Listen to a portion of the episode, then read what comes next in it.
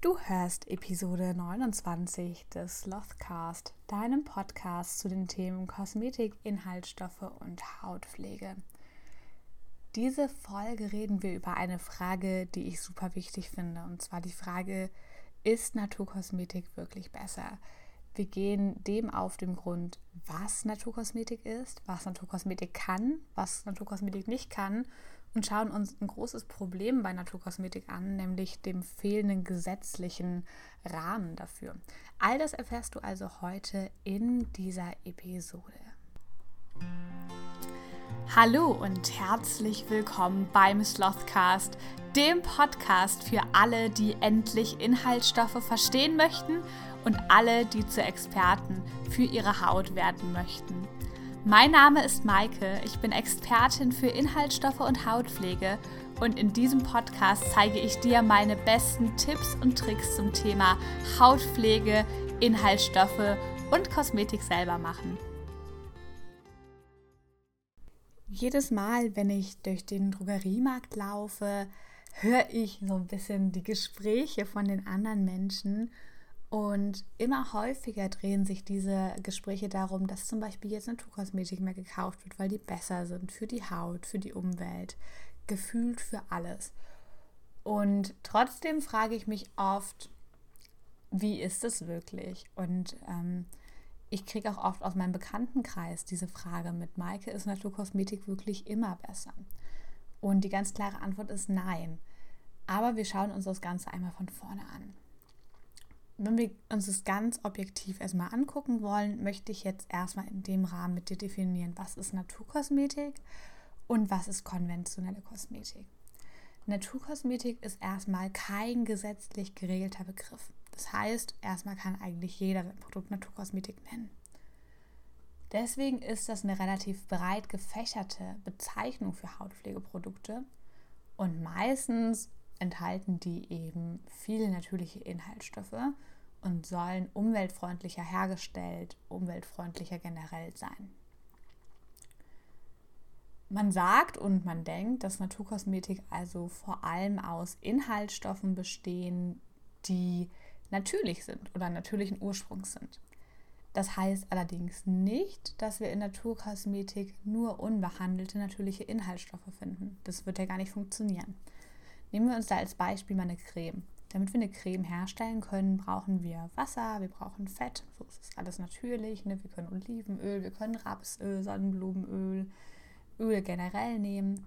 Und dann brauchen wir aber einen Emulgator. Den brauchen wir, damit sich Öl und Fett miteinander verbinden zu einer Creme. Und wie wir uns alle vorstellen können, gibt es keinen Emulgatorbaum. Das wäre ganz cool, gibt es aber nicht. Das heißt, auch hier werden natürliche Inhaltsstoffe verarbeitet, haben aber ganz oft eben diesen pflanzlichen, tierischen oder mineralischen Ursprung. Und dann gibt es eben eine synthetische Reaktion in einem Labor und da entsteht dann zum Beispiel ein Emulgator. Wenn man von Naturkosmetik redet, die zum Beispiel durch verschiedene ähm, Labels und Siegel irgendwie reguliert sind, dann gibt es da oft auch Vorgaben, wie diese natürlichen Inhaltsstoffe verarbeitet und weiterverarbeitet vor allem werden dürfen, zum Beispiel nur physikalisch. Ähm, und oft gibt es auch Informationen dazu, ob und wie die eben abgebaut werden können. Das heißt, wir haben auf der einen Seite die Naturkosmetik, die viele natürliche Inhaltsstoffe aber nicht nur unbehandelte natürliche Inhaltsstoffe verwendet. Und die andere Seite ist die konventionelle Kosmetik. Konventionelle Kosmetik ist das, was wir alle kennen. Das heißt, wir haben hier jegliche Zusammensetzung drin. Wir können synthetische Inhaltsstoffe haben, wir können natürliche Inhaltsstoffe haben. Was genau drin ist, sehen wir vor allem eben mit dem Blick auf die Inhaltsstoffliste. Es ist so, dass wir eben oft damit ähm, konfrontiert werden, dass Naturkosmetik ohne Chemie ist. Und als Chemikerin möchte ich die Leute schütteln und sagen, Leute, alles ist Chemie. Und was glaubt ihr, wie ein Emulgator entsteht? Doch nicht durch einen Zauberstab, sondern durch eine chemische Reaktion zum Beispiel. Und wir müssen uns erstmal dieses alles ohne Chemie und äh, ohne Synthetik und bla blub aus dem Kopf rausmachen, damit wir da irgendwie ohne Vorbehalte ans Thema gehen können. Und uns klar machen, dass Naturkosmetik und konventionelle Kosmetik für uns und unsere Gesundheit gleich sicher sind. Denn beide werden gleich zugelassen. Sowohl wissenschaftlich als auch rechtlich gibt es keinerlei Unterschied zwischen Naturkosmetik und konventioneller Kosmetik. Egal, was für ein Kosmetikprodukt da ist, die müssen den Anforderungen entsprechend zugelassen werden. Das heißt, die müssen auf Grundlage der Europäischen Kosmetikverordnung zum Beispiel als sicher und verträglich bewertet werden, damit sie überhaupt verkauft werden dürfen. Dabei spielt bei so einer Zulassung die Natürlichkeit von Produkten, Rohstoffen und Co. erstmal keine Rolle. Wir können dann einmal uns anschauen, wie wirksam das denn ist. Denn natürlich enthält konventionelle Kosmetik hat ein viel größeres Spektrum an Inhaltsstoffen, die verwendet werden können. Bei Naturkosmetik wird sehr viel mit Ölen gearbeitet, mit verschiedenen natürlich basierten Emulgatoren und Co. Was aber nicht heißt, dass alle Produkte, die kein Naturkosmetik-Siegel haben, per se scheiße sind. Denn diese Siegel kosten Geld bei der Zulassung. Man muss eben sich auch für dieses Siegel zertifizieren lassen. Das kostet Geld, es kostet Zeit, es kostet Nerven. Und gerade kleine Manufakturen können und wollen sich das nicht unbedingt leisten. Und deswegen gibt es auch super, super gute Produkte, die kein Naturkosmetik-Siegel haben, aber sich zum Beispiel trotzdem an viele Leitlinien der Naturkosmetik halten. Nicht alle Produkte, die als nicht Naturkosmetik ähm, eben gelabelt sind, enthalten Erdöl, Paraffine, Silikone, Formaldehyd abscheidende Inhaltsstoffe, Parabene und Co. Manche tun das. Nicht alle Naturkosmetikmittel sind hautverträglicher, denn die Natur bietet ein breites, breites, breites Spektrum an eben Inhaltsstoffen und Stoffen, die für uns wirklich ein hohes allergenes Potenzial bieten. Erinnern wir uns mal an Pollenallergie.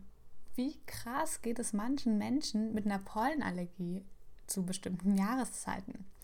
Das ist nicht, weil es synthetisch ist, sondern weil es eben wirklich ein hohes Allergen ist. Das heißt also, wenn wir zum Beispiel sehr, sehr empfindliche Menschen haben, die mit großen Allergieproblemen kämpfen, kann es für die sinnvoller und gesünder sein, auf konventionelle Kosmetik zurückzugreifen, die eben nicht voll mit der Natur sind. Und das ist eine ganz individuelle Entscheidung. Deswegen möchte ich jetzt am Ende nochmal alles so ein bisschen zusammenfassen. Naturkosmetik, ja, darunter verstehen wir oft super, super natürliche Kosmetik, die schon für die Menschen sind, schon für die Umwelt sind. Trotzdem finden wir in Naturkosmetik Allergene, die wirklich problematisch sein können, vor allem wenn wir empfindlich sind. Und auch die Natur enthält natürlich allergene Duftstoffe. Das kann in einem Hydrolat drin sein, das kann in einem ätherischen Öl drin sein. Es gibt keine gesetzliche Regulation oder keine Definition, was Naturkosmetik ist. Es gibt ein paar Siegel, die sind auch klar definiert, was man dafür braucht. Aber nicht alle Produkte, die darunter fallen würden, bekommen dieses Siegel, sondern der Hersteller muss das wirklich selber beantragen. Deswegen ist es nicht immer so. Auch diese Siegel unterscheiden sich wirklich signifikant. Da gibt es große Unterschiede, wie die Naturkosmetik einstufen. Und das kann zwischendurch tatsächlich etwas komplexer sein. Auf der anderen Seite haben wir dann noch konventionelle Kosmetik, also das Klassische, was wir kennen. Da ist einfach erstmal alles drin, was in Naturkosmetik nicht drin unbedingt ist. Zum Beispiel auch ähm, Silikone und Co. Da sind aber auch nur Inhaltsstoffe drin, die nach dem Stand heute in der Europäischen Kosmetikverordnung als sicher bewertet werden. Alle Kosmetika, sowohl Naturkosmetik als auch konventionelle Kosmetik als auch zum Beispiel naturnahe Kosmetik sind nach aktuellem Stand sicher in der Verwendung. In konventioneller Kosmetik finden wir oft Inhaltsstoffe, die durch zum Beispiel Medien super in Verruf geraten sind, wie Parabene, Silikone und Co. Du kannst dir jetzt hier die Sorgen des Lebens machen, aber auch hier gilt, nach der Verwendung heute, nach dem ganzen rechnerischen Aus diesen Bewertungen von Wissenschaftlern, gilt es als sicher für die Gesundheit. Das heißt, gesundheitlich ist nicht eins besser oder schlechter, es ist nicht eins sicherer oder eins unsicherer. Der große Unterschied sind also die Inhaltsstoffe in den Produkten. Die synthetischen Inhaltsstoffe, also zum Beispiel Stoffe, die synthetisch im Labor hergestellt wurden, was aber erstmal relativ viel ist. Das können Inhaltsstoffe sein, wie die, die ganz verpönt sind, Polyethylenglycol zum Beispiel, also PEG, Parabene, Paraffine, Silikone, synthetische Duftstoffe, synthetische Farbstoffe, Emulgatoren, Tenside und Co. Aber es werden eben auch synthetische Inhaltsstoffe hergestellt, die richtig gut sind. Vitamin A, Vitamin E, Vitamin C, Hyaluronsäure, Peptide und Co. All das sind eben Dinge, die synthetisch hergestellt werden. Andere Seite sind dann die natürlichen Inhaltsstoffe. Und wenn wir das jetzt mal ohne Synthese nehmen, sind da erstmal nur Öle. Ne? Olivenöl, Hanföl, Bienenwachs, Kakaobutter, Shea-Butter und Co. Auch hier heißt das noch nicht, wenn da ein gutes Öl drin ist, dass zum Beispiel das Öl auch gut abgebaut wurde. Erinnern wir uns mal an Palmöl. Das ist ja auch super durch die Medien gegangen. Neben Ölen sind natürlich auch noch viele Pflanzenextrakte drin, ne? Auszüge und Co. Trotzdem ist in Naturkosmetik natürlich nicht nur dieses Unverarbeitete drin, das hatten wir ja auch. Es gibt keinen Emulgatorbaum. Emulgatoren werden trotzdem eben aus pflanzlichen Inhaltsstoffen, tierischen Inhaltsstoffen und Co. gewonnen. Zertifizierte Naturkosmetik hat mehr Voraussetzungen. Das heißt, es gibt verschiedene Siegel, zum Beispiel das ähm, BDHI-Siegel ähm, über kontrollierte Kos Naturkosmetik.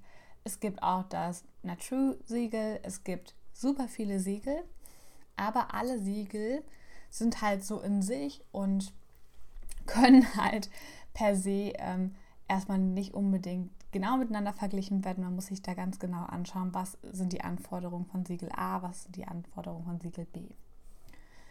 Die große Frage, die wir uns jetzt zum Ende stellen, ist eine bzw. zwei, die ich super wichtig finde. Und zwar erstmal ist Naturkosmetik wirklich nachhaltiger. Das ist halt wirklich, wirklich schwierig zu sagen. Nachhaltigkeit ist erstmal ein großes, großes, großes Wort. Wenn wir uns jetzt also Nachhaltigkeit bei Kosmetik anschauen, dann gucken wir ja vor allem auf die Aspekte, ob das Produkt ähm, fair hergestellt wurde, ob das gut für die Umwelt ist, gut abbaubar ist, ob aber auch die Gewinnung von Rohstoffen gut war. Da aber alles unterschiedlich ist, also die Siegel unterschiedlich sind und Co., ist es halt schwierig, genau nachzuweisen, ob da was nachhaltig ist. Das heißt also, wenn jemand sagt, das ist Naturkosmetik oder das Naturkosmetik ist, dann heißt es noch lange nicht, dass das unbedingt nachhaltig ist. Auch bei einem Siegel können wir erkennen, ob da zum Beispiel hauptsächlich biologische oder bio-zertifizierte ähm, Rohstoffe verwendet wurden.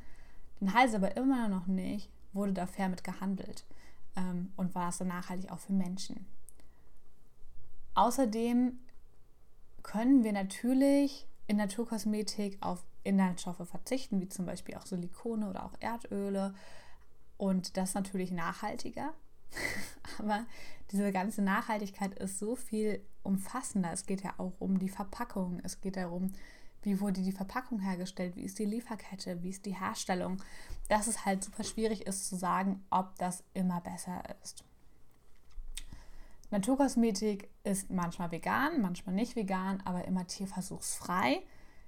Halten wir an dieser Stelle fest, nicht nur Naturkosmetik ist tierversuchsfrei, sondern jede Kosmetik, die heute auf dem Markt in die EU gebracht wird, muss frei von Tierversuchen sein, sowohl Rohstoffe als auch eben das fertige Produkt.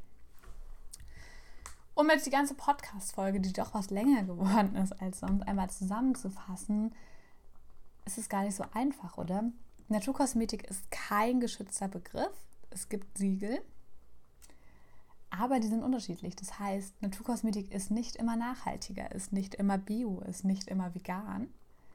Naturkosmetik ist nicht immer besser. Deswegen hilft auch hier nur eins, der Blick auf die Inhaltsstoffliste, das Kennen von seinem eigenen Hauttypen und das Wissen, was man selber möchte. Und vielleicht denkst du ein bisschen drüber nach, teile deine Erkenntnisse super gerne mit mir. Und ich kann dir eins sagen, wenn du genau wissen möchtest, was deine Produkte enthalten, dann ist vor allem das Selbermachen von Kosmetik eine Idee für dich. Und an der Stelle möchte ich dich noch einladen zu meiner kostenlosen 7-Tages-Challenge vom 23. bis zum 30. August, äh, auch Oktober. Oktober, nicht August, wir sind ja schon weiter im Jahr. 23. bis 30. Oktober 2021. Und in diesen sieben Tagen zeige ich dir, wie du dein erstes Kosmetikrezept herstellst. Du bekommst jeden Tag Feedback, Informationen, Videos. Auch dazu findest du alle Informationen in den Show Notes. Ich freue mich auf die nächste Woche. Mit dir nächste Woche reden wir über das Thema, ob oder wie du Kosmetik Schritt für Schritt selber herstellen kannst. Und wenn dich das interessiert, dann schau auf jeden Fall nächste Woche rein. Und bis dahin wünsche ich dir eine wundervolle Zeit. Du möchtest deine Kosmetik selber herstellen und deine eigene Rezeptur entwickeln? Vielleicht machst du das schon länger oder du bist komplette Anfängerin.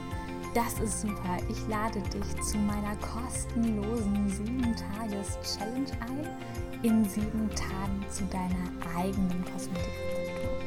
Erfahr in sieben Tagen alles, was du über die Herstellung von Kosmetik wissen musst und über die Entwicklung deiner Rezeptur Entwickle hinterher dein Rezept und rühre das spätestens an Tag 9 oder 10. Die Challenge geht vom 23. bis zum 30. Oktober 2021. Alles findet per E-Mail statt. Du kannst dir unser Feedback als Sicherheitsbewerter und Chemiker die ganze Zeit einholen. Und ich würde mich so sehr freuen, wenn du dabei bist und mit uns deine eigene Rezeptur entwickelst oder optimierst. Alle Informationen findest du in den Show Notes.